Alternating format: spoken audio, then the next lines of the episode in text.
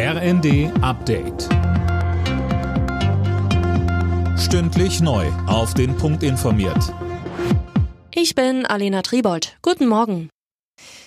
Der Bundestag kann das 100 Milliarden Euro schwere Sondervermögen für die Bundeswehr wie geplant morgen verabschieden. Die Union wollte sich gestern nochmal alles ganz genau ansehen, hat den Weg aber nun freigemacht, so Unionsfraktionschef Friedrich Merz im ersten. Nicht nur die CSU, auch wir hatten den Wunsch geäußert, dass wir doch die Gesetzestexte sehen, nicht nur den Texte für die Grundgesetzänderung, sondern auch äh, noch einmal die Texte über das Errichtungs- und Finanzierungsgesetz. Und da musste noch ein bisschen im Detail gearbeitet werden, aber das waren wirklich Details. Aber wir haben Wert darauf gelegt, dass das sorgfältig gemacht wird. Deutschland will vier Mehrfachraketenwerfer an die Ukraine liefern, um das Land im Krieg gegen Russland zu unterstützen. Die Waffen sollen aus Bundeswehrbeständen kommen und bis Ende des Monats bereitgestellt werden, heißt es aus Regierungskreisen.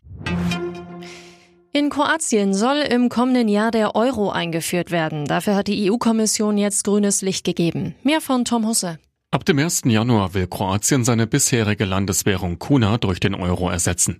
Von der EU-Kommission heißt es, das Land würde alle nötigen Voraussetzungen für so einen Schritt erfüllen. Und Kommissionschefin von der Leyen betonte, der Eintritt Kroatiens in die Eurozone werde die Wirtschaft des Landes und auch den Euro stärken. Die EU-Mitgliedstaaten müssen dem Ganzen jetzt noch zustimmen. Im Prozess zwischen Hollywood-Star Johnny Depp und dessen Ex-Frau Amber Heard sind beide der Verleumdung schuldig gesprochen worden. Die Geschworenen gaben dem Fluch der Karibik-Star allerdings in großen Teilen recht. Er bekommt von Heard 15 Millionen Dollar Schadenersatz. Heard wiederum wurden zwei Millionen zugesprochen.